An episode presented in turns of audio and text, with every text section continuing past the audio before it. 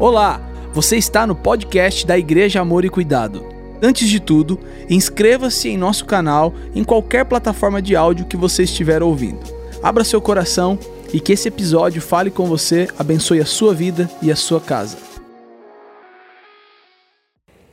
Se você pudesse hoje fechar seus olhos por alguns instantes e de repente por alguns segundos você visualizar tudo o que Deus vai realizar e fazer nos próximos momentos da sua vida, a pergunta é: você continuaria fazendo as mesmas coisas hoje?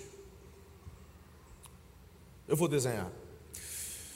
Você recebe um telefonema, você está em casa, no seu cotidiano, você está lá, minha irmã, é, sábado à tarde, você trabalhou durante a semana, você está sábado à tarde ali, e aí você está com está descansada ali, você tem um serviço para fazer e tal, aí você recebe um telefonema da sua colega de trabalho. Assim, olha, estou indo aí na sua casa. Eu falei, menina, vai fazer o que aqui? O chefe resolveu ir aí, quer, quer dar um presente para você. O chefe? É, o chefe.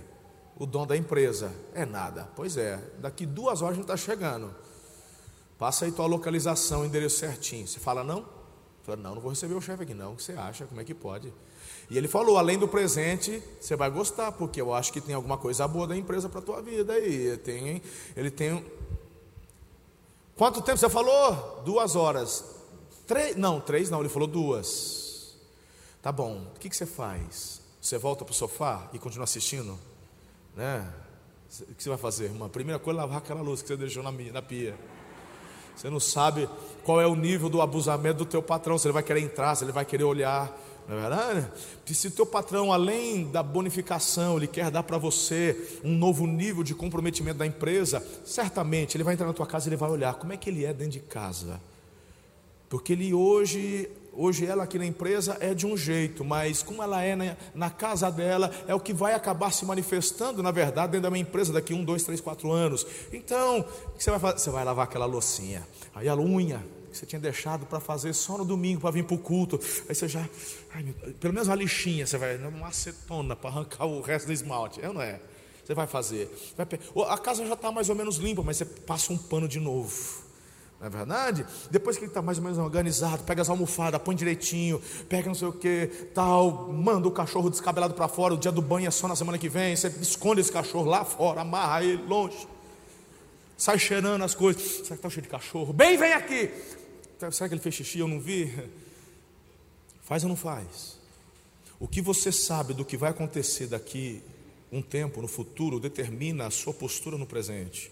Quando a gente fala sobre acelerar o futuro, é você vislumbrar pela fé aquilo que Deus quer fazer. E quando Deus fala e Ele fala, a questão é: você vai permanecer do mesmo jeito? Você vem num culto, Deus te traz apontamentos quanto ao seu futuro, Ele fala daquilo que Ele quer realizar e você continua sentado no sofá. Bom, já que Ele vai fazer, Ele vai fazer. Só que quando Ele revela sobre o seu futuro, é para você se manifestar no presente, a fim de correr, co, é, é, é, é, cooperar no sentido daquilo que Ele quer que você faça, onde você precisa chegar. Então isso é importante, acelerar destino não é gerar uma ansiedade, mas é pelos olhos da fé antecipar aquilo que Deus já falou que vai fazer. Eu, por exemplo, citei na primeira celebração acerca do Moisés. Moisés, ele está agora na segunda fase da sua vida. Enxergamos três fases na vida de Moisés: era 40 Egito, 40, 80 deserto, 80 ah, mais, mais 40, ele está junto com o povo de Israel andando para a sua terra, a terra que Deus prometeu, sim ou não? Então, na segunda fase, ele está ali cuidando das ovelhas, ele enxerga uma sarça, ele vai até a sarça porque ela não se consumia, ele ouve uma voz, tira a sandália, ele tira, e aí Deus se manifesta e começa a conversar com Moisés. Ele fala: Uau, que bacana, estou falando com Deus. Show. Aí Deus revela o que para Moisés? Diga para mim: destino. Ele fala: Você vai libertar o meu povo, porque eu ouvi do povo o clamor, eu estou indo libertar. E Moisés fala: Que bacana, eu acho lindo mesmo. Eu estava lá e eu vi que o povo está sofrendo. Eu até meti os pés, mano, tem um soldado. Ai, que lindo que o senhor vai fazer isso. Manda que o senhor tem que mandar. Eu falei: É você. Fala, não, ou, ou eu sou, eu, eu, não, eu não dou conta, porque é, eu nem falar direito eu sei. A questão é, muitas vezes, quando Deus aponta o nosso destino e você olha para o presente, você não vai enxergar tudo que você de fato precisa para chegar lá. Mas não se esqueça que Deus ele já olhou o processo, ele tem a essência, ele conhece o teu coração e aquilo que de fato é importante. Então Deus fala para Moisés: vai, só que Moisés ele reitera: eu não vou porque eu não sei, manda quem você tem que mandar. Deus até fica irado. Mas Deus já sabia que o Moisés ia dar migué. Eu não sei falar, sou pesado de língua. Aí Deus fala assim: Eu já mandei teu irmão vir aqui. Ele está vindo em seu encontro. Eu já sabia que você ia querer dar desculpa. A grande questão que eu quero te chamar a atenção sobre acelerar destino é que se você, ao receber a revelação do seu destino que Deus te aponta, se você começar a dar desculpas, se você fala, ah, mas eu não sei, ah, blá, blá, blá, blá, blá, meu irmão, se você fizer isso, você vai procrastinar, mas isso não significa que você não vai chegar, porque Deus, quando decide e escolhe, Ele não abre mão, acabou. Mas se o Moisés tivesse dito logo no primeiro momento: Olha, se é o Senhor que está falando, eu não me vejo capaz, eu não tenho condições, eu acho que eu não consigo, mas o Senhor está falando, eu vou para cima, porque tu, é, tu és Deus. Eu te falo: acelerava ou não? Porque Deus disse o seguinte: já que você está com essa leseira, eu já chamei o Arão, ele está vindo ao seu encontro, eu falo com você, porque eu decidi falar com você. Aí é impressionante, gente. Aí tem gente que quer, sabe, meter os pés pelas mãos. Tem gente que, porque Deus ele escolhe, ele faz o que ele quer. Essa igreja aqui está com hoje, Eliezer, quantos anos? 86, 87? Cinco, nenhum nem outro, estou sabendo mesmo. Aí, só que eu quando cheguei aqui, ela tinha 70, fazendo 71. E eu sempre falei, eu sou mais um dentro daquilo que Deus escolheu para poder gerar. Existem fundamentos, e aí, meu irmão, ninguém é melhor que ninguém, ninguém está aquém de alguém, só que Deus já escolheu alguns para fazer. E não adianta você olhar para o Moisés e falar, eu vou tomar o lugar do Moisés. A irmã do Moisés se lascou, cara. A irmã do Moisés falou assim: é, ele acha que. A irmã do Moisés, conversando com o outro irmão, Arão, é, o Moisés acha que é o quê? Que Deus só fala com ele? Ele também fala comigo. Eu também recebi unção. Eu também tenho do Espírito. Eu também sei. E aí, olha o Moisés casando com o estrangeiro, fazendo coisa errada. O Moisés fala uma coisa, é pior do que eu. E aí, meu irmão, quando você começa a ver esse tipo de coisa, você nem percebe, mas Deus está ouvindo. Deus fala: Moisés, eu vou falar com você. O que, que foi? A tua irmã. Eu vou matar ela.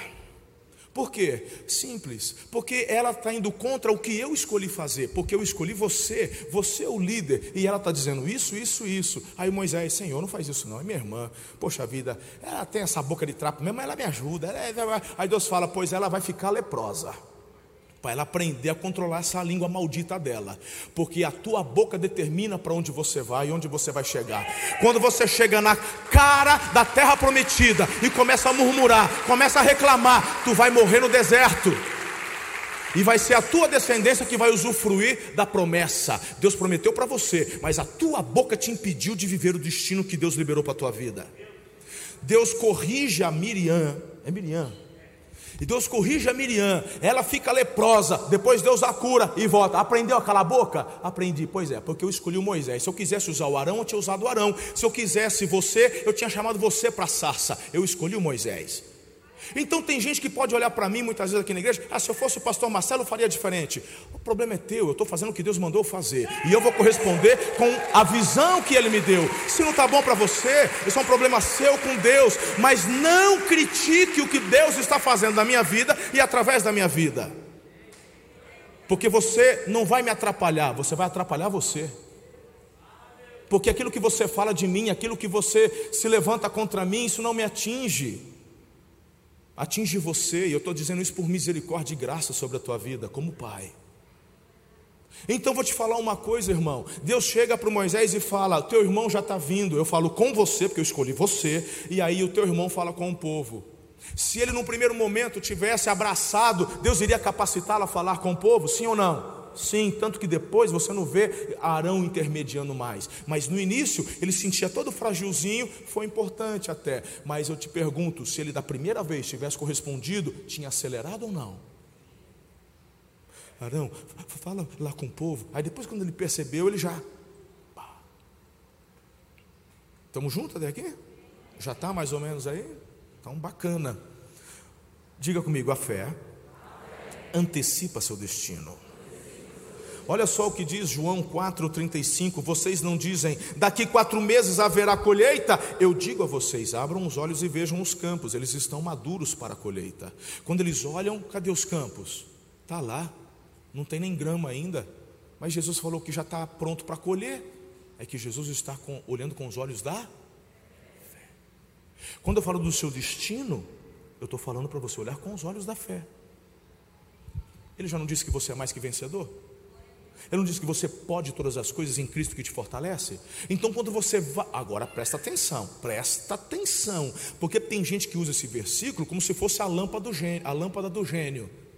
Ó, Deus falou que então Ele vai me dar. Pera lá, pera lá, irmão. Eu estou falando de destino profético. Eu estou falando de viver o que Deus tem para a tua vida. Então, quando você olha para o teu futuro, para o teu casamento, Deus quer que você viva o melhor ou o pior? Então declare: Eu vou ter o melhor casamento do mundo. Quando ele fala da sua descendência, dos seus filhos, ele quer que seus filhos sejam abençoados e prósperos ou quer que sejam mendigos, doentes? O que, que, ele, que, que ele quer? Então você corrobora com aquilo que ele tem. Eu, os meus filhos serão prósperos sobre a terra, uma nação. Eles vão, na geração deles serão. E você vai correspondendo aos destinos que Deus já apontou para você. Não é para você pegar, jogar na loteria e falar, eu declaro que eu vou ganhar. Mas aquilo que Deus já liberou sobre a tua vida, você pode declarar em fé, porque vai acontecer. Então, queridos, acelerar destino tem a ver com fé, não com ansiedade. E eu vou mostrar para vocês aqui hoje algumas chaves. Aliás, para toda a série, mas a primeira hoje a primeira chave hoje é você aprender a discernir os ventos. Diga comigo, mudança de vento. Olha só o texto que eu quero deixar para você. Esqueçam o que foi dito, está em Isaías 43, 18. Não vivam no passado. Vejam, eu estou fazendo uma coisa nova. Você acabou de cantar isso. Música do Theo Rubia, inspirado no texto de Isaías. Já está surgindo. Vocês não a reconhecem? Até no deserto eu vou, eu vou abrir um caminho e riachos no ermo. Fala, Deus está fazendo algo novo. Escuta, não há vento favorável para o marinheiro que não sabe para onde ir. Sêneca escreveu isso. Agora, um marinheiro não pode mudar os ventos mas alguém que está cheio do Espírito Santo pode mudar a direção dos ventos. Querido, o vento está sempre mudando, a cada época, a cada estação, e você então precisa aprender, em nome de Jesus, a discernir os ventos. Diga, discernir os ventos. Deus está mudando o vento na sua vida e você não está percebendo. Esse é o grande problema. Hoje você vai receber estas chaves que vai te ajudar a discernir a direção e quais tipos de vento estão soprando. Então, em primeiro lugar, aprenda a discernir os ventos, e eu quero te mostrar dentro do primeiro ponto três tipos de vento. Três tipos. A palavra usada por Paulo em Efésios capítulo 5, a partir do, é, do verso 15 até o 17, onde ele fala: Portanto, tenham cuidado com a maneira como vocês vivem, e vivam não como tolos, mas como sábios, aproveitando bem o tempo. Diga, aproveitando bem porque os dias são maus. Por esta razão, não sejam insensatos, mas procurem compreender qual é a vontade do Senhor. Vontade do Senhor. Veja o que eu disse há pouco e o que o texto está nos dizendo. Por quê? Porque essa palavra usada por Paulo, onde é traduzida aproveitando bem o tempo, é no grego agorizo. E essa palavra agorizo, ela é muito mais profunda do que simplesmente aproveitar. Ela traz o sentido de redimir, ela traz o sentido de lhe resgatar do poder do, de outro pelo pagamento de um preço. Aquilo que Jesus fez conosco. Eu e você fomos resgatados pelo sangue do Cordeiro. Então, queridos, quando somos resgatados, somos tirados de um lugar e colocados em um outro melhor. Essa palavra agorizo tem esse sentido de redimir, ou seja, Deus te deu o tempo, pega o tempo e aproveite bem. Você tem que redimir esse tempo, tirando esse tempo que Ele te deu de um lugar que talvez esteja no lugar errado e colocando num lugar melhor. Aproveite bem o tempo. E qual é a base para conseguir fazer isso? O final do texto. Segundo a vontade do. Até aqui estamos juntos. Ok. Agora, quando você olha para a sua vida hoje, qual tipo de vento você consegue discernir? Porque talvez tem gente que ainda está lá na introdução quando eu perguntei: onde você se vê daqui um tempo? Onde você se enxerga no futuro? Tem gente que ainda está lá ainda. Tem gente acho que nem conseguiu acompanhar o raciocínio até agora, porque falou assim: quer saber? Eu não me enxergo em lugar nenhum. Eu não consigo me ver, eu não consigo me ver crescer, eu não consigo me ver prosperar, eu não consigo, eu não. Eu me vejo fazendo o que eu faço hoje. Você não consegue sonhar. Então, você não consegue visualizar seu destino, você não consegue discernir. Essa mensagem é para você. A chave para você se enxergar no futuro é discernir no presente quais tipos de vento estão sobre a sua vida. E o primeiro vento, irmão, é o vento da tempestade.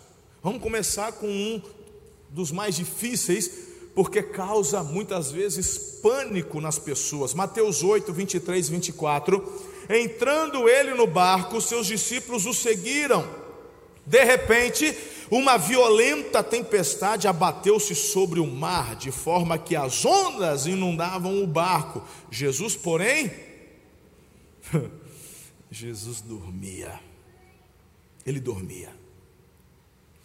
Irmãos, ventos de tempestade se você entende que nem todo dia é dia de céu azul, você sabe do que eu estou falando então. Cedo ou tarde uma tempestade vai chegar. Você precisa ter em mente é que a tempestade da sua vida ela vai passar. Você tem que ter isso em mente. O seu mau momento vai passar. A dor da perda de identidade, a crise de identidade e até a sua frustração mais sombria também, todos eles irão passar. Toda tempestade passa. O que não pode passar é a esperança de que dias melhores virão.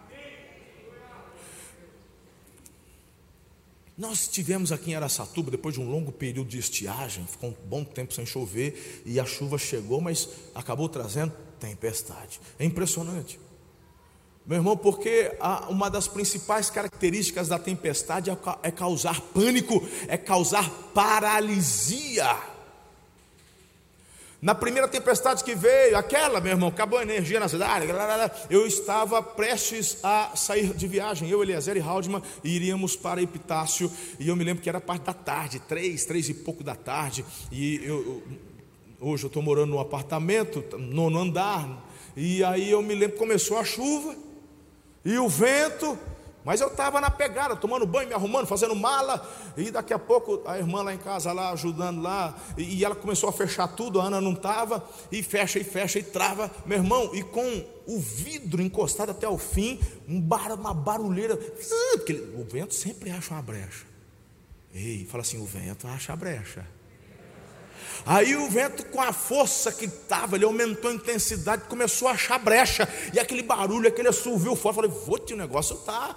E com tudo fechado, até começou a entrar água, água no, na, na, sala. Falei, gente, negócio, o vento. Aí eu resolvi dar uma olhadinha assim para lá de fora. Eu moro, o apartamento fica em frente a um, uma escola. Daqui a pouco, uma daquelas árvores quase que centenárias, sabe aquelas antigas, grandes, caiu, derrubou poste, é, é, é, transformador, acabou energia, virou um. Falei, gente, nessa hora, primeira coisa, quem mora no prédio, ele para e ver se está balançando.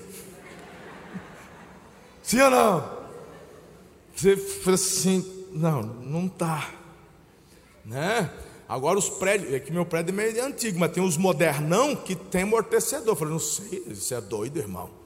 Você está no prédio, né? Tem uns prédios que lá em Camboriú fizeram, acho que um dos prédios mais altos do Brasil, acho que está em Camboriú.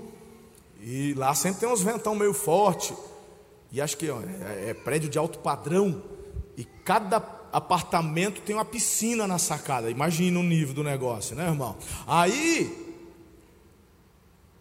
eu vi um vídeo do, do trem balançando e a água da piscina você é doido, rapaz, é amortecedor, é o trem que está caindo, você sempre fica na dúvida, né? Você liga para o engenheiro, o engenheiro, não, pelo que ela garantia, sou idiota, tudo tranquilo, tranquila, tranquilo, pode, pode dormir. ah, seu engenheiro, vem você aqui dormir comigo. Mas a questão é que a tempestade parece que parece tem esse poder de fazer você congelar.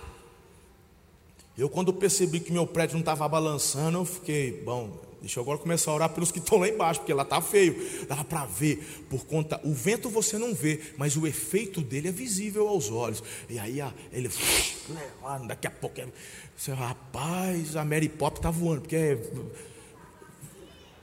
guarda-chuva voando nos trens, os negócios. Falei, o trem está, Senhor, guarda o teu povo, que negócio é esse? A tempestade parece que ela vem para te paralisar. Mas uma coisa é certa, ela existe, irmão. Queira você ou não. Você fala, ah, mas eu não gosto. Jesus não está perguntando se você gosta ou não. Que vai ter vento, tempestade, vai ter. Parabéns, é gente, sou gente, é ser humano, ser humano, vai te pegar. É na terra que você mora? É. Eu sou cidadão do céu, você é super espiritual, mas você está na terra, né? Estou, então vai ter tempestade. Se liga. O quanto antes você entender e assimilar, melhor você vai discernir. Certo? Tem gente que ainda está na fase da negação. Eu sou filho de Deus. Eu só, eu só, eu sou filho do rei. Eu não tenho problema. Eu só vivo na nice. Eu não tenho dificuldade. Ah, se aconteceu uma tempestade, os amigos é pecado. Vai orar, vai não sei o que. Se, se arrepende. Mas quando eu olho para a palavra de Deus, irmão, Jesus está no meio da tempestade. A diferença aqui não é se tinha ou não tempestade, era a postura de Jesus na tempestade. E é sobre isso que a gente vai conversar, ou já estamos conversando. Então, nunca se esqueça de que acima de uma tempestade vai ter um céu, irmão, de brigadeiro, um céu azul.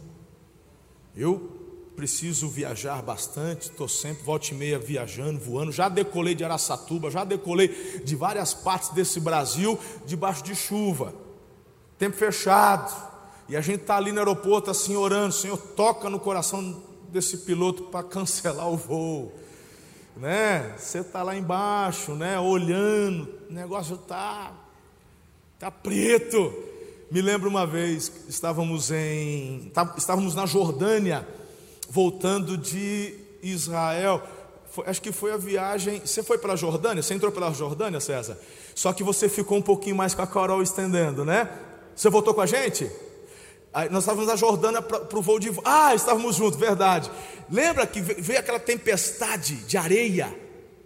Hã? A gente está no aeroporto da Jordânia, aeroporto internacional, porque a gente entrou em Israel pela fronteira é, terrestre, a gente não pousou porque queríamos visitar Petra, uma cidade muito bacana, mas enfim. Aí estávamos no aeroporto, animados para voltar para casa, e de repente, o aeroporto normalmente é tudo de vidro, né, irmão, para você enxergar as aeronaves. Aí você, Jordânia, uma região de deserto também. Aí lá assim, só vê areia, areia, areia, aeroporto. Aí daqui a pouco um, um rebuliço. Você não vê mais nada. Sabe aqueles filmes? Aqueles filmes da múmia? Quem já assistiu o filme de múmia? É aquela hora que é para dar medo, que vem aquele reboliço de areia, que vem, que parece que vai engolir a gente, já viu? Lembra? Foi desse jeito, foi ou não foi, Cé? Não foi, Carol? Aí eu me lembro que tinha um, um, pessoal com a gente, tinha até uma irmã, hoje essa irmã daqui, aquela que trabalhou inclusive lá com você, ela começou a chorar. Eu esqueci o nome dela agora, fugiu. Ela começou a chorar. Falou: Está chorando por quê? Não vou morrer. não, não, não vou sair daqui. Não, seu... Meu irmão, olha, quando você olha com os olhos naturais, o desespero bate. Aí eu peguei e falei: Calma, tá tudo bem. Tá tudo bem, não. Tá sim. Por quê? É, é tempestade, mas ela passa. E se eles projetaram um aeroporto no meio do deserto, eles já sabiam que ia ter areia. Porque aí tua mente, meu irmão, começa a potencializar o problema. Escuta, olha para mim. Qual é a ação da tempestade? Ela vai tentar potencializar a sua mente no foco do problema. Você pode começar a pensar coisas assim, do tipo, vamos já que dei o exemplo, meu Deus, olha a tempestade, não vai passar, e quando passar, a turbina do avião vai ficar cheio de areia, vai dar pane, vai quebrar. Meu irmão, mas eu estou aqui contando para vocês o que aconteceu, porque a tempestade passou. A questão é como você vai ficar durante a tempestade. Não se ela vem ou não vem, ela vem. Mas qual vai ser a sua postura é que faz toda a diferença. Então, descanso não é ausência de tempestade. Estou falando de Jesus que dormia, mas a atmosfera que te influencia em meio à tempestade. Quem está com Jesus já sabe que não tem o que temer. Então, descansar é ter consciência de que nada há que a presença de Jesus não possa resolver. Então, mesmo com o vento da tempestade, eu estou discernindo os ventos. Aí eu falo assim: é tempestade, é vento forte, tá, mas Jesus está no barco. Qual foi o vento da tempestade? Foi o diagnóstico: joelho não funciona mais. Está zicado, teve que operar, está inchado. Não tem tempestade. O que vai fazer? Desesperar? Vai correr atrás de, de operação mediúnica? Vai tomar a garrafada? Vai tomar o benzimento? Vai começar a tirar para tudo quanto é lado? Ou você vai olhar para o lado e enxergar Jesus? Falou, se Jesus está comigo, eu vou fazer e vou para cima. Né? Vai, vai seguir a, a, a, o pensamento idiota que a gente vê muitas vezes alguns políticos retardados colocando? Ah, porque eu até vejo uma certa coerência no roubo. É porque eu não tenho, eu tenho que tirar do outro. Já viu? Tem gente que ensina e fala isso. Você já viu o vídeo falando? É isso que vai fazer quando vier a tempestade do desemprego. Porque, meu irmão, vamos falar a verdade, nos dias de hoje, passar fome quem quer? Você pode não ter o que você gostaria de ter, mas falar para mim que você está passando fome. O que não falta em Aracatuba é a igreja, é assistência social. Meu irmão, você pode fazer uma, uma refeição por um real, que é e que sobra a refeição. É o almoço popular, restaurante popular do governo do estado de São Paulo, e é, é a comida boa. Porque eu sei. Ou seja, passa fome, quem quer? Pelo menos da nossa cidade é que eu estou falando. Então, deixa eu te dizer: querer usar a desculpa da tempestade para focar o problema e tentar dar base para as escolhas erradas, isso só te empurra para o buraco. É o que o diabo quer fazer. Na tempestade, olha para Jesus, que ele vai te mostrar que está tudo bem, a atmosfera muda e você vê e enxerga a tempestade passando. Eu me lembro certa vez, porque a questão é quais escolhas você faz nesse momento. Hoje eu não estou pescando muito, mas eu já gostei bastante de pescar. E aqui em Aracatuba, quem me levava muito para pescar era o Alexandre Raniel. Família Raniel é fera na pescaria. Uma vez, o seu Walter ainda era vivo, a gente estava lá no Rio, Tietê, no, no Rio Paranazão lá em Castilho, e a gente estava pescando. E eu me lembro que nós estávamos em dois ou três barcos. Num barco estava eu, Alexandre e o seu Walter. E no outro barco acho que estava o Nirtão, o Nirto Raniel e, e, mais alguém. E a gente está ali pescando. E meu irmão, e aquele dia estava pegando. Seu Varte só na rodadinha, nas piaparas, ai coisa linda. E vai, e vai, e vai. Daqui a pouco, meu irmão, a gente está tudo poitado no meio do rio. Rio Grande, Paranazão é rio, entendeu, irmão? Né? Perto da barragem lá, e, e, e a gente está lá, só, zá, zá, e daqui a pouco lá, um negócio, uma faixinha preta. O Xandão já falou, pai, é chuva, hein? O senhor vai estar É. Daqui a pouco o vento começa, porque é o vento sul. O vento sul vem contra a, o fluxo d'água, começa a dar umas, né, as marolas. Ei, pai, está aumentando. Hein? É, o senhor vai só, só na. Daqui a pouco um barquinho, porque meu irmão é de 60 barcos, um do lado do outro. Daqui a pouco um levanta e vai. Vai embora. Aí o, o Nirtão do outro lado assim, achou, hein? Aí o senhor vai. É, vai. E eu tô, ei, irmão, eu sou o café com leite, né? Eu tô sentado ali só ouvindo, olhando, vendo as árvores já, não sei o que, o barco já naquela, só no saculejo. Mas eu tô com os homens, né? Eu tô com os homens manja. Daqui a pouco, meu irmão, aquilo que era só uma faixinha já está tomando conta. Do, dos 60 barcos que tinha, só ficou uns 5, 6. Aí o Nirtão falou assim: pai, vamos embora, hein? Vamos, vamos para vamos, o rancho, ou vamos para um, um lugar seguro. É, é bom. E o Alexandrão também doido para pescar. Tá pegando. Quando tá pegando, fica, né? Aí daqui a pouco, meu irmão, a chuva já começou os pingos. Aí. E eu assim, irmão, já procurando uma cueca para trocar. Aí o Alexandre falou: Ô pai, agora. Aí eu falei: agora, agora pode ficar. Agora não adianta mais sair, não, porque as ondas já estão. Tá. Mas aí o seu Valdo falou o seguinte: ah, o homem, se ele não nasceu no Rio, com uma semana estava dentro. Pensa num homem que conhecia demais. Ele falou assim: ele usava óculos, né? Ele olhava assim. E cavalo aqui, irmão. O negócio dele é só que. É, isso é tempestade passa rápido. Isso aqui, tá. E o Alexandre, é pai, é. Então tá cegado. O Alexandre voltou a pescar. E eu já assim.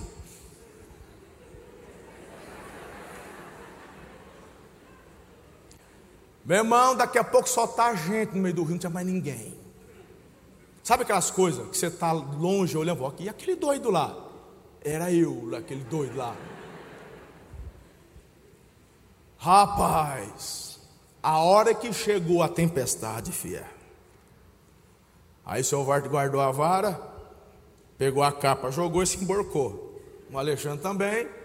E tome, pof, tome. Isso aqui é o bico do barco, a proa. Ele vai de lado. Aí eu já comecei a arrancar a bota. Tipo assim, se, quando virar, não é se, quando virar, né? Quanto menos peso no pé para eu bater, melhor. Fui arrancando, peguei o celular, dobrei, botei um plástico, enfiei assim, caro o celular, né? Para não perder, tentei amarrar dentro assim, tal. Falei assim, tchau, caixinha de pesca. Fui me despedindo do, de, de tudo, né? Fui só coletinho bem apertado e só esperando, irmão. Só que o que ele falou aconteceu. Eu estou olhando para ele, seu vai está tranquilo. Eu estou olhando para o Alexandre, o Alexandre está tranquilo porque conhece o pai, né? Porque também é tão corajoso assim, não. E daqui a pouco, meu irmão, o vento passou. Quando eu olhei, seu vai já estava cavalinho, já estava lá. Vou-te. Só a gente no meio. Agora, posso te falar uma coisa? Nesse dia, um cara de lancha estava sozinho, ele saiu. Quando começou o vento, ele saiu foi para a barranca, apoitou na barranca, ficou bem embaixo da barranca, amarrou lá num, num, numa raiz de uma árvore, e durante o vento e a tempestade, a barranca desmoronou, caiu a terra no barco, afundou e perdeu o barco. O que eu quero te chamar a atenção é o seguinte: durante a tempestade, elas vão vir Discerni-la é fundamental, porque mesmo achando que você está fazendo a coisa certa, mas se não discerni-la, você vai tomar uma atitude que vai causar prejuízo a você. Às vezes, a melhor coisa que você faz é dormir no barco, porque Jesus está ali do lado. Entender isso é fundamental.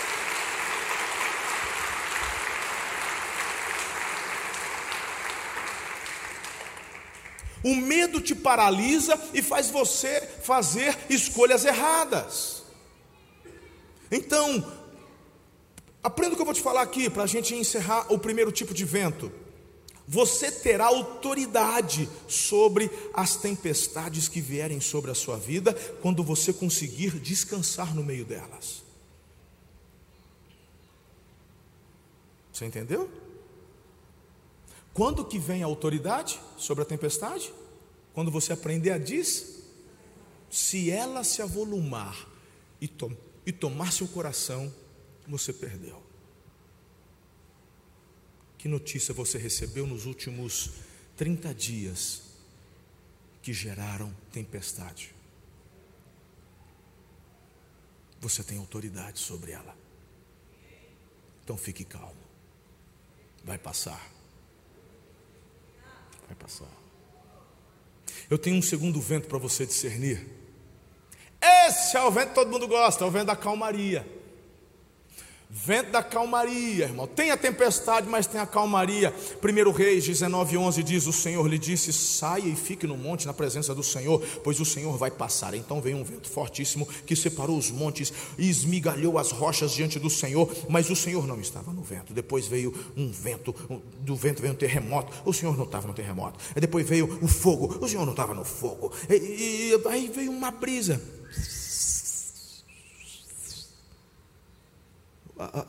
o texto fala um cicil de uma brisa.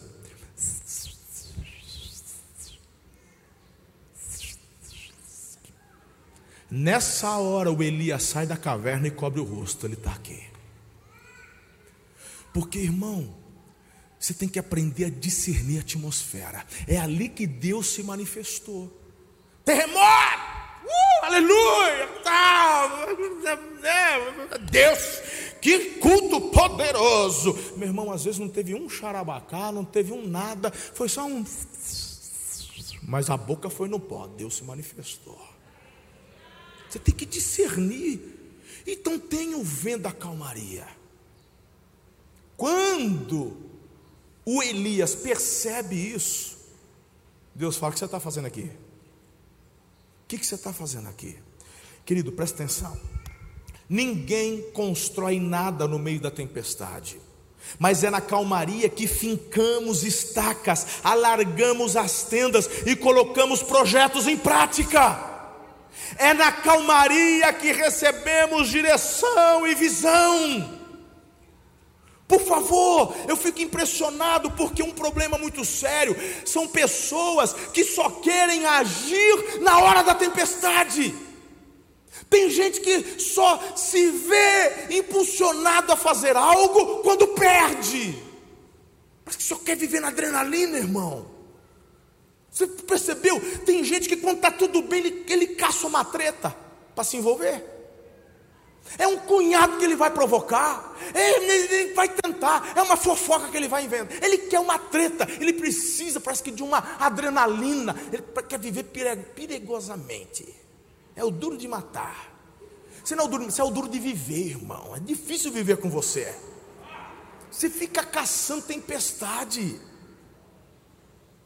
Deus, ele tem um momento da tempestade e tem um momento da calmaria. É na calmaria que a gente constrói. Vida de Davi. Qual é a característica da vida de Davi em termos de vento, que é o nosso assunto? Tempestade. É tempestade com o leão, é tempestade com o urso, é tempestade com o gigante, é tempestade com Saul, é tempestade com o pai, com mãe, é tempestade daqui, é tempestade com a Mical, é tempestade com o Roboão, é tempestade com a Tamar, é tempestade, tempestade, tempestade. Aí ele fala: Eu vou fazer um templo. Ele fala: Para, você não vai fazer nada, você não está vendo que é tempestade? Teu filho vai ter 40 anos de paz. Eu vou dar calmaria para o Salomão. Ele faz o templo o teu foco, porque você foi gerado para essa tempestade. E tudo que ele vai fazer, você vai deixar preparado. E o Davi corresponde aos ventos, ele obedece. Está comigo ou não? Então, quando o vento de calmaria chegar, flua na calmaria, poxa. Não inventa problema. Não se mete em rascada. Vamos, tra vamos traduzir para o português nos dias atuais? Vamos, eu vou te ajudar. Eu vou ajudar você. Vamos, vamos, vamos trazer uma aplicação prática. Tá, você ficou, meu irmão, 10 anos pagando um, um financiamento. Seja o financiamento de um comércio que se abriu, de uma casa, ou ficou três, quatro anos pagando consórcio, ou o financiamento de um carro, que dá para você ter comprado quatro no final. Mas você ficou quatro anos fazendo o quê? Murmurando, reclamando. Ah, essa parcela, na hora de comprar, era lindinho. Na hora de comprar, ai, meu sonho. Você não consultou Deus na hora de comprar. Depois que você comprou, você foi pedir para Ele te ajudar a pagar. Aí quando você terminou, o que, que você faz? Eu aprendi a lição. Agora eu vou juntar para comprar à vista. Não, você é caçador de tempestade. Deus está te dando a calmaria. Aí você vai lá e mete os pés pelas mãos. Você faz mais dívida. Você entra na, nos juros do cartão de crédito. Você usa especial. E você fica com aquela vida assim, ó. Meu irmão, você está com 50, você está com 60 anos. E você já está com essa carinha linda de 100. Você não tem paz que você não sabe usufruir da calmaria. Calmaria são ventos que levam, ficam às vezes e permanecem. Eu estou te falando de uma calmaria de 40 anos na vida de Salomão. Preparando ele para que os projetos que Deus tinha para a vida dele fossem executados.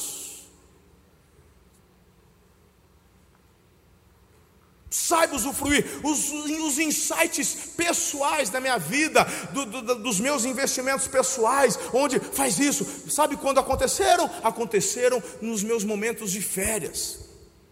E eu não sou um exemplo a ser seguido com relação a férias, eu preciso aprender muito isso. Tenho sido exortado, tiro muito menos do que eu deveria tirar. Eu acredito, eu fico pensando, meu Deus, onde eu poderia estar se eu tivesse descansado e usufruído mais da calmaria?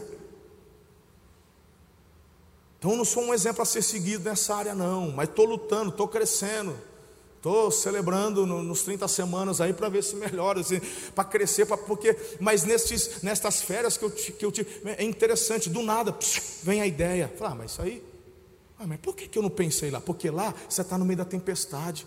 Todo dia é gente com problema. Todo dia é alguém falando mal. Todo dia é um leão para matar. Todo dia é alguém que está saindo. Todo dia é alguém que está chegando. Todo dia não sei o quê. E é líder que não sei o quê. É gente brigando. É casal não sei o quê. É outro, eu vou separar. É bababá. Meu irmão, todo dia a gente está no meio daquele. Você entendeu? Aí eu tenho que dividir isso com a minha equipe. Vai lá, atende o fulano, atende Beltrano. Mas você, irmão, você quer ver teu pastor no oco, né? Fala assim, não, se não for pastor Marcelo, não vou. Então eu vou embora da igreja. Que igreja é essa? Eu quero falar com o pastor. E os outros são o quê? Padre? Para mim, é tudo pastor também. A unção que está sobre a minha vida está sobre a vida desse, porque eu deleguei, reparti, o chamado é o mesmo. E Deus está querendo me dar calmaria e você querendo me plantar tempestade. É na calmaria que eu consigo executar projetos, eu consigo visualizar, visualizar projetos, eu consigo sonhar projetos que vai abençoar a sua vida, a vida da igreja, o reino. Começa a usufruir os ventos de calmaria sobre a sua vida.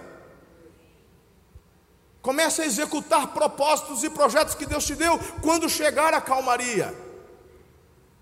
Se a tempestade vier, você, meu irmão, corresponda, com tranquilidade, com coragem, mas não fica correndo atrás de tempestade. Quem procura, acha. Lá nos Estados Unidos tem os, os caça-tornados. Não tem? Ah, mas a gente se prepara. A gente põe carro, blinda, é, é, põe estaca. Já teve filme, Tornado, não teve aqueles filmes lá? Mas uma hora, uma hora você acha. Uma hora você acha. Não corra atrás. Usufrua os ventos que hoje vêm sobre você, discernindo com sabedoria. Se é tempestade, calma, vai passar. Eu estou aprendendo. Se é calmaria, projeto, visão, execução. Se você está entendendo, você pode aplaudir Jesus aí.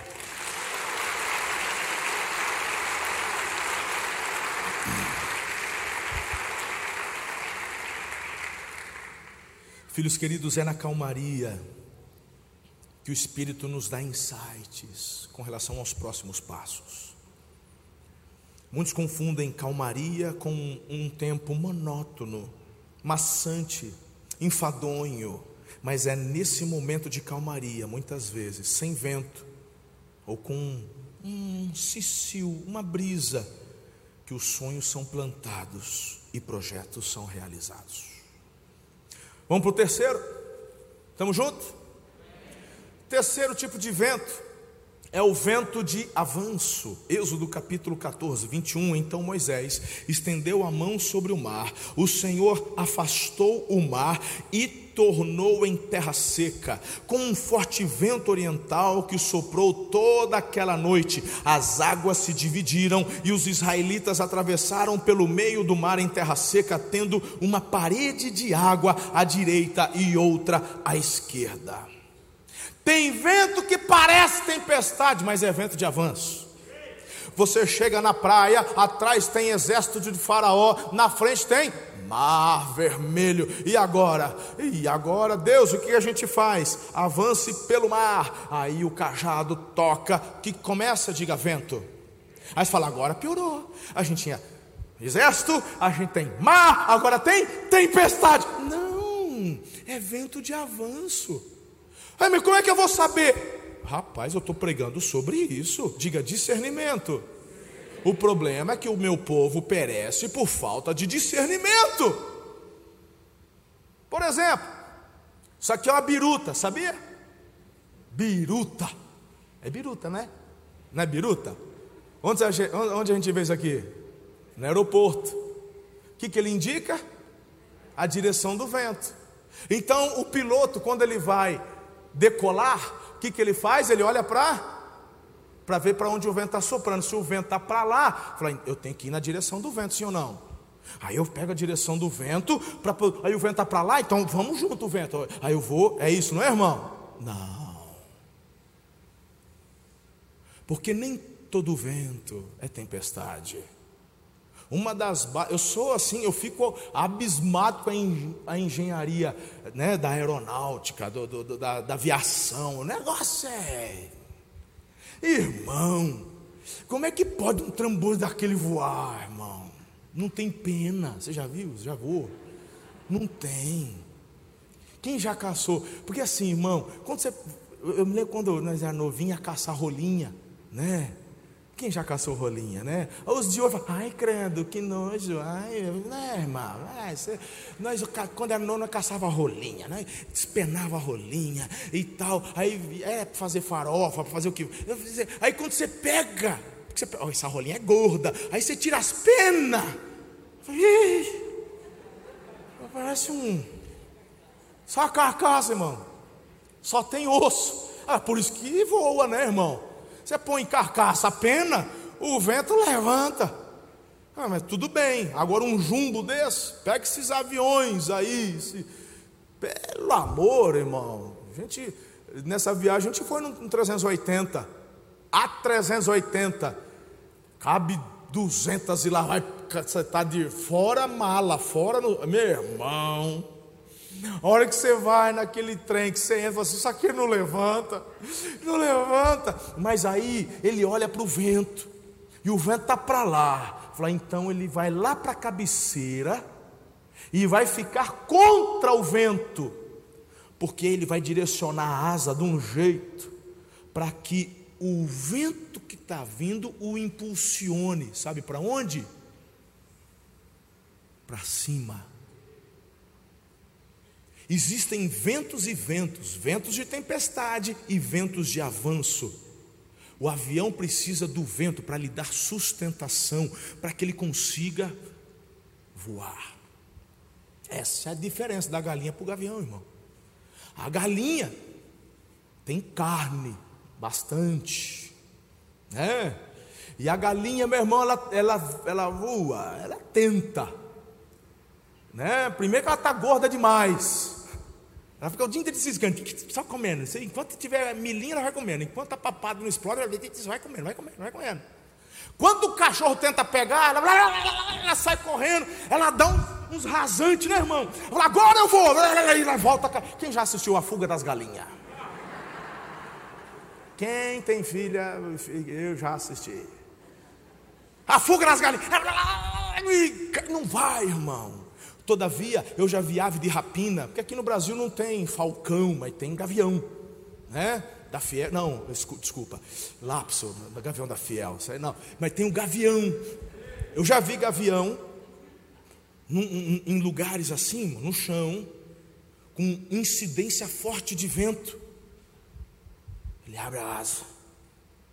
Porque passarinho que a gente você tem que bater para sair, né?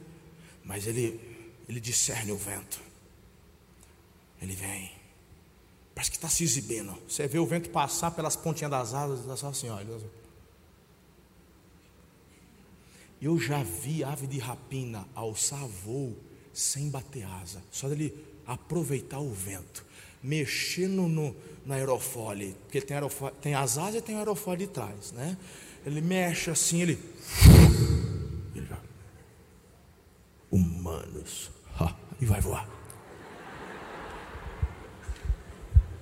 Você tem que discernir os ventos. Existem ventos de tempestade, de bonança, calmaria e o vento do avanço.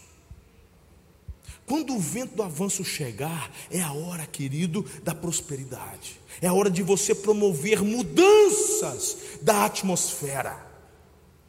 É a hora de você entender. Olha só, eu fico impressionado, muita gente nesses ventos de oportunidade param e desistem. Por quê? Porque eles acham que é tempestade. Tem situação que parece tempestade, tem cheiro de tempestade, tem vento e às vezes até chuva de tempestade, mas na verdade é uma oportunidade de avanço. Eu fico imaginando esse dia no Mar Vermelho, a hora que o vento chegou. Imagine a potência de um vento para poder abrir e dividir um mar.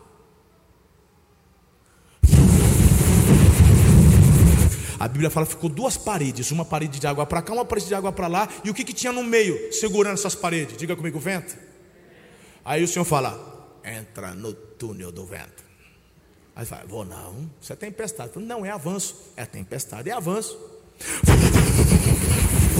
Então vai, então bora, vamos avançar. Aí você chega do outro lado. Agora, quem, quem põe o pé num lugar desse? Quem tem discernimento. E quem dá o discernimento, diga o Espírito Santo. Então, para de ficar chorando, murmurando, para de ficar, meu irmão, lamentando. Vamos discernir e avançar. Bem, meu tempo aqui, infelizmente, já foi. Mas eu tenho mais duas chaves para te liberar aqui. Primeiro, eu te falei sobre discernir. Segundo, assuma uma postura de autoridade, porque não adianta você discernir o vento, mas não ter uma postura de autoridade. De onde eu estou tirando isso? Jesus, é o texto lá, ele está onde? No barco. Verso 25: Os discípulos foram acordá-lo, Senhor, salva-nos, a gente vai morrer. E perguntou: Por que vocês estão com tanto medo? Homens de pequena fé, por que, que vocês estão assim? Então ele se levantou, repreendeu o vento e o mar, e ficou tudo quietinho. Os homens ficaram perplexos. Falou: Quem é esse? Falei: Esse é Jesus. Não, quem é esse que até o vento lhe obedece? Diga comigo autoridade. Aí você diz que sempre os espirituais acham alguma brecha para alicerçar sua desculpa. Os espirituais, entre aspas, eu estou dizendo. É, é aqueles espirituais tipo fariseu. É, é, eles sempre querem achar uma desculpinha para alicerçar a sua falta de impulsionamento, a sua falta de visão. É, mas era Jesus. Eu falei, é? É. Eu falei, e o Paulo? Porque a questão aqui não é o fato do mar ter se acalmado, mas é o fato dele ter cumprido o propósito. Como assim? Qual era o propósito de Jesus ao entrar no barco? Qual era? Você que está em casa, qual era? Mais alto, não estou te ouvindo. Qual era? Qual era o propósito de Jesus entrar no barco? Por que, que a galinha atravessou, é, é, foi atropelada? Ai, eu já dei a resposta. Por que, que a galinha foi atropelada? Porque ela foi atravessar a rua. Por que, que Jesus entrou no barco? Para chegar do outro lado. Qual é a direção de Deus para a sua vida? Qual é o destino? Qual é o sonho? Quais são os projetos? Deus falou comigo, é isso, isso, isso. E quando a tempestade chegar, você vai dormir. Por quê? Porque Ele já falou que o teu lugar é lá do outro lado.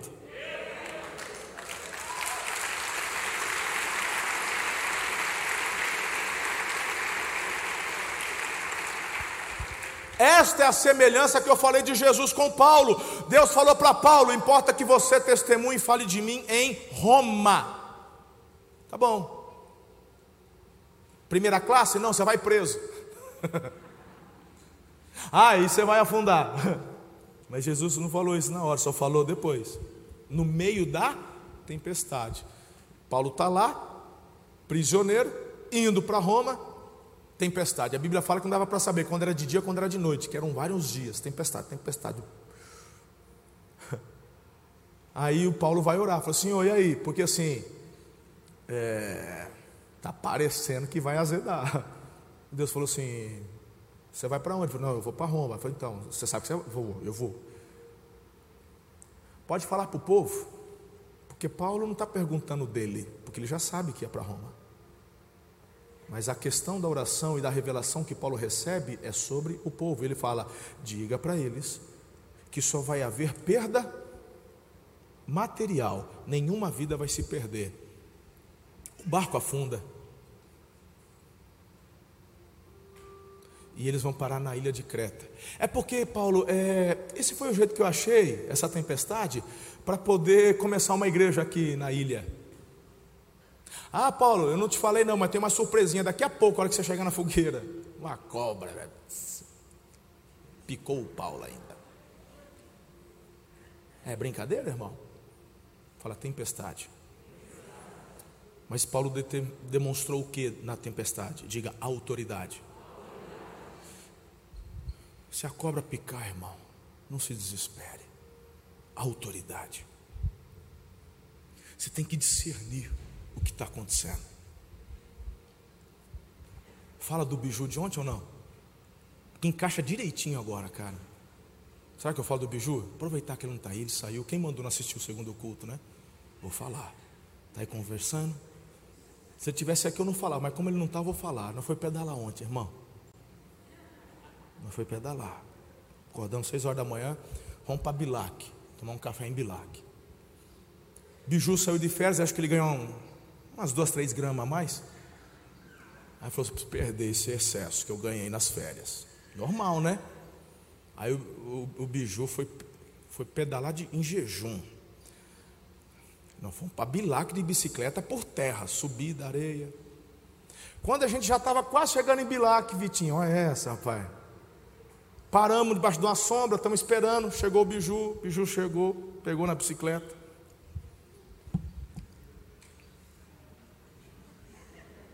E a gente conversando. Estamos conversando. Ô Biju, não sei o que ele. O bico dele começou a ficar branco, irmão. Biju. Aí os outros, filma, filma, filma, filma. O Raul já começou, filma, filma. Aí ele falou assim, pera lá que eu. Pera, pera lá. Aí eu, a hora que eu olhei, estava de, de longe assim, eu já saquei o que está acontecendo. Mas eu percebi no olhar do biju preocupação, porque ele não sabia o que estava acontecendo. Falei, estou passando mal, acho que eu vou, eu acho que eu vou vomitar. Eu... Mas assim, travado, irmão, segurou na bicicleta. Se ele solta a bicicleta, ele cai, e, a, e se a bicicleta não, não, segura ele, ele cai. Estava um segurando o outro. Sabe quando você faz o pêndulo assim, ó? A bicicleta segurando ele, ele segurando a bicicleta. Assim, pega água, biju. Pega água, daqui, ó. Minha água está com eu, eu ponho um, eu ponho umas paradinhas na minha água, né? Minha água, minha água tem umas paradas. Eu ponho umas paradas lá na minha água, né? Para dar um gás, né, filho? Não é uns negócios assim. Enfim. Aí falou assim: pega, pega da minha água para poder. Você precisa de uma glicose aí nesse, nesse sangue aí, né? Aí falou: Tó, filho, pega água. E ele travou na pessoa assim: se eu soltar, eu caio.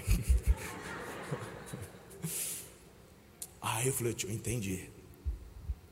É, um, é uma tempestade, porque ele acha que eu vou morrer. Quem já passou mal, acha que eu nunca tive isso? Será que é o coração? Será que eu estou infartando? Será que eu vou ver Jesus? Falei, é anjo, ele já, não é? Aí o que, que eu fiz, irmão? Fui lá nele, peguei a água e falei, ó, Aí eu já matei a charada. Falei assim: Você está em jejum, né? Eu falei: É, eu não comi nada. Falei: Pois é. Você queimou todo o seu glicogênio do sangue à noite enquanto você dormia. O próximo glicogênio que teu organismo foi buscar foi do seu intestino, do que você comeu ontem à noite. Essa pedalada que você fez acabou tudo, zerou. A tua glicemia está lá embaixo. E esse é o alerta do teu corpo, dizendo: acabou a energia. Tu não vai morrer, tu não vai passar. Você só, teu corpo só está te avisando e ele está procurando. Tá bom? Mas, beicinho branco. Imagine, meu irmão, óculos escuros, tudo assim. Tal. Aí eu falei, peguei água gelada, já mandei uma água na nuca dele. Tome, o corpo já, dá aquela assim, já manda oxigênio para o cérebro, ele já dá uma voltada. Falei, filho, agora toma dessa água com, com, com segredos. Tem segredos nessa água, toma. Ele deu uma bicadinha. Tomei, ó. Essa água é poderosa, né, Tatávio? Isso. Tá. Mais um pouquinho. Melhorou. Passou. Qual que é a questão que eu estou dando aqui para você? Na hora do desespero, se você der brecha para a tempestade, ela te domina. Qual que é o nosso foco? Discerniu é tempestade, autoridade sobre ela. Autoridade, porque você tem poder em Deus para mudar atmosferas. Então, entender, discernir e exercer a autoridade são questões fundamentais. Então, promova dentro dessa autoridade e depois, se for um momento de calmaria, projete, sonhe, prepare. Se for um momento de avanço, meu Deus, e se as velas e se prepare para grandes viagens. T.J. Jakes, ele escreveu um dos bispos, um dos pastores mais proeminentes da, da atualidade hoje nos Estados Unidos, ele escreveu o seguinte: destino não é para os que buscam conforto, Destino é para os ousados e determinados que estão dispostos a suportar algum desconforto, glorificação tardia e ir para onde o destino os liderar. Nós estamos, queridos, preste atenção, eu quero caminhar para a conclusão. Me dê mais alguns minutinhos para concluir. Você pode fazer isso? Acho que isso aqui é tão importante.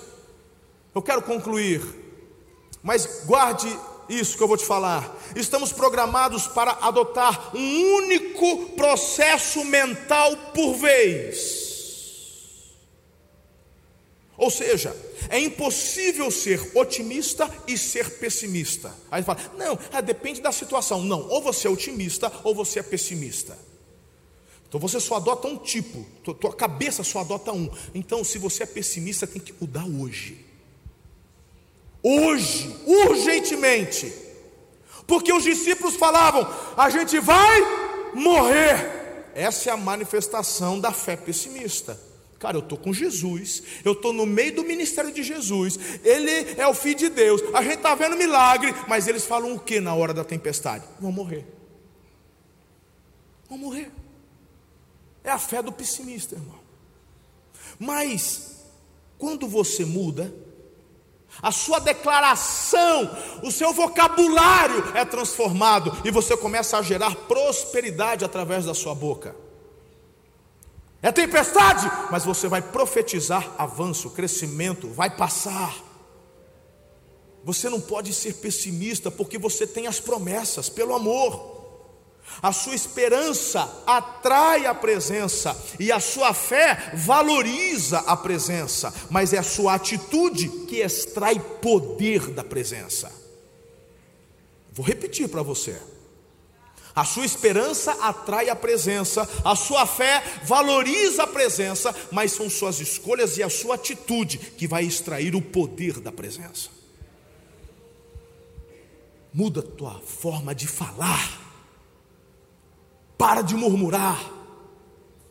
Para de criticar. Não existe crítica construtiva, estou repetindo isso para você.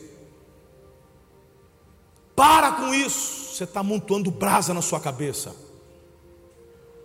Para! Para de criticar, seja lá quem for. ofereça súplicas e orações.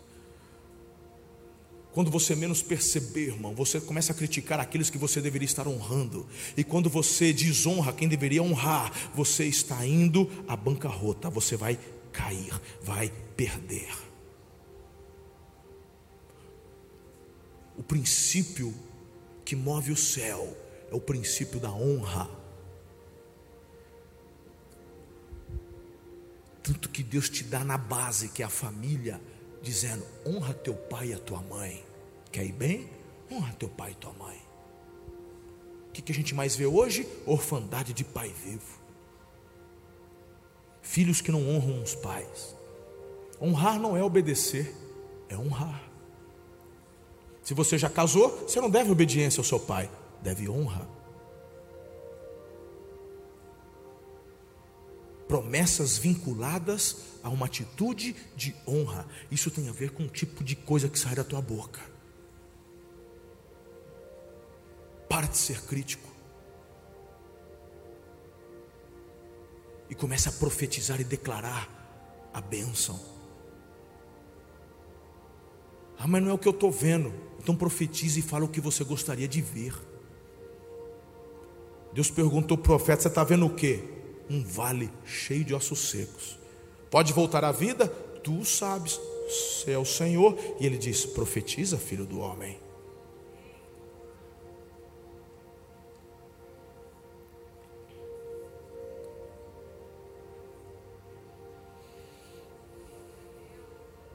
Para terminar, flua na direção do vento do Espírito, discernir os ventos, autoridade sobre o vento e fluir no vento do Espírito. Nicodemos, disse Jesus, o Espírito é como o vento, ele sopra onde ele quer. Você o escuta, mas não pode dizer de onde vem nem para onde vai. Assim são os nascidos no Espírito. E você, filho, filha, são nascidos no Espírito. Então flua no vento do Espírito. Acelere o seu destino. Onde você se vê no futuro?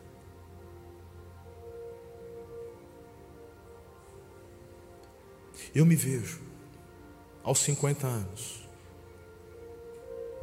no melhor momento da minha vida. E vai demorar, isso leva, vai levar muito tempo ainda.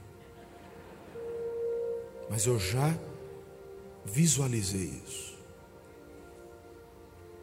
E quando eu visualizei, eu comecei a acelerar o meu destino em direção ao que eu vi. E as minhas atitudes no presente começaram a contribuir para que eu chegue lá. Eu parei de me sabotar. Pare de se sabotar. Você pode todas as coisas naquele que te fortalece. Você é mais que vencedor por aquele que te amou. Você tem promessas extraordinárias sobre a sua vida. Flua no vento do Espírito. A maneira mais sábia de enfrentar os momentos da vida é entregar-se ao vento do Espírito, a força invisível deste vento quer te conduzir para uma nova fase. Entregue-se, renda-se. O mais elevado nível de fé é percebido pela intensidade da sua entrega. Queridos, a gente não sabe de onde vem nem para onde vai.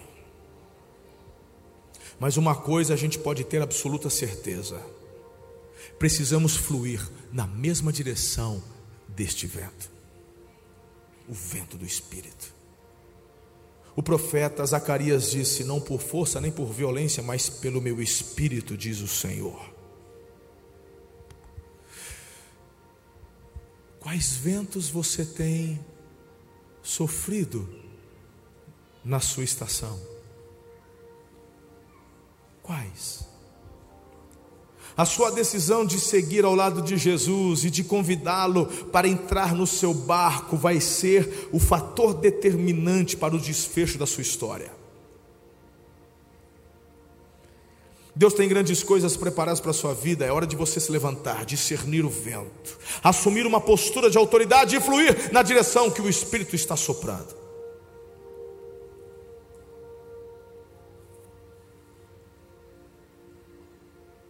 Ninguém gosta de tempestade, nem eu.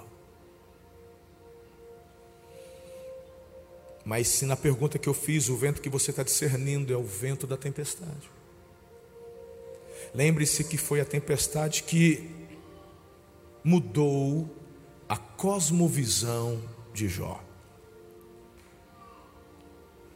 Ouça o que eu vou te falar em pé, por favor.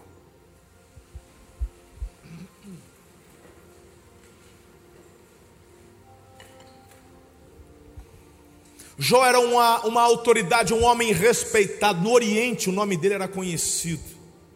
E para ele ser conhecido naquela época, meu irmão, em toda uma região, uma região sem internet, WhatsApp, é porque ele tinha muita influência. Eu não vou falar sobre a vida dele nos detalhes, porque você já conhece. Você já parou para prestar atenção que o texto fala: veio um vento e derrubou a tenda onde estavam, e os filhos morreram. E veio um vento e levou e matou animais. E vou te falar uma coisa: o Jó perdeu tudo. Mas ele tinha amigos. E os amigos no primeiro momento chegaram até ele, mas aí, meu irmão, a mudança de Jó não acontecia, só piorava, e agora ele começa a perder a saúde. A Bíblia fala que ele se coçava suas úlceras com cacos de telha cacos de, de cerâmica. Os amigos começaram a falar: Você tem pecado? Falou: Não tem, tem. Confessa teu pecado a Deus aí, porque não é possível alguém sofrer tanto desse jeito. Não é possível alguém ficar tanto tempo numa tempestade. Tu tem problema. O próprio João não consegue entender direito. O ápice da história é quando a mulher dele chega e fala: Nem eu suporto ver mais teu sofrimento, amaldiçoa o teu Deus e morre. Talvez você dissesse: Quer saber? Eu não suporto mais tanto sofrimento. Perder bens, a gente aguenta. Perder saúde, a gente aguenta. Mas eu ainda sofro a morte dos meus filhos. Quer saber de uma coisa? Eu acho que é isso que eu vou fazer. Vou desistir. Não, o Jó fala: Você fala que nem uma louca. Eu sou a louca. Tu está sofrendo que nem um cachorro sarnento. E eu que sou a louca. É. Porque não tem tempestade que me faça desistir do meu Deus. Não tem tempo difícil que me faça voltar atrás na minha fé. Eu não estou entendendo muita coisa. Eu até estou fazendo umas perguntas, das quais não obtive ainda nenhuma resposta. Mas eu tenho uma certeza: se vai demorar ou não, não importa. O meu Deus continua sendo Deus. Nessa hora, Deus não basta a Satanás e o coloca no lugar dele. A Bíblia fala que Deus restaura Jó, mas ele não dá tudo o que ele tinha, dá muito mais em autoridade, em prosperidade, em descendência. E o Jó ainda vive muitos anos, e é depois da tempestade, e aqui está a questão. É depois depois. Não foi o vento do avanço que gerou esse conhecimento, não foi o, a bonança, não foi a brisa que lhe fez chegar ao conhecimento da declaração que ele dá no após tempestade. Ele conclui dizendo: Antes eu te conhecia de ouvir falar, mas agora depois da tempestade, é que meus olhos te veem. E é agora que eu consigo entender que até as perguntas que eu fiz durante a tempestade, porque não entendia, fiz perguntas absurdas, porque eu não preciso entender tudo, eu só preciso obedecer. Me perdoe. Porque Deus vem responder para Jó. E ele começa a falar coisas do tipo para Jó: Onde você estava quando eu coloquei a terra sobre o nada? Onde você estava quando eu comecei a firmar e criar? Quer contender comigo? Quer me fazer pergunta? Quer tentar entender o propósito da tempestade, me responda algumas coisas simples. E Jó fala: Eu achava que te conhecia, mas agora eu te conheço. A tempestade tem esse poder, cara. Eu não gosto delas. Eu não gosto de tempestade, mas foram elas que me trouxeram até aqui. Porque depois da tempestade tem a bonança. E é na bonança que você consegue vislumbrar o futuro. E é depois da bonança que vem o vento do avanço. Mas Deus ele quer te esticar você ao máximo, porque você tem um potencial tão tremendo. E Ele não vai permitir você ficar acomodado. E aí Ele vai então deixar que mais uma tempestade se achegue. Mas agora você olha do lado, olha para Jesus e fala: tá tudo bem, vai passar, como as demais já passaram. Tá.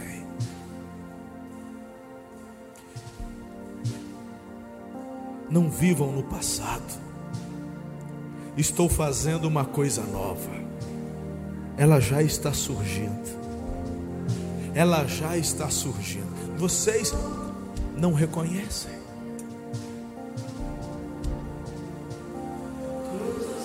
Você não consegue ver?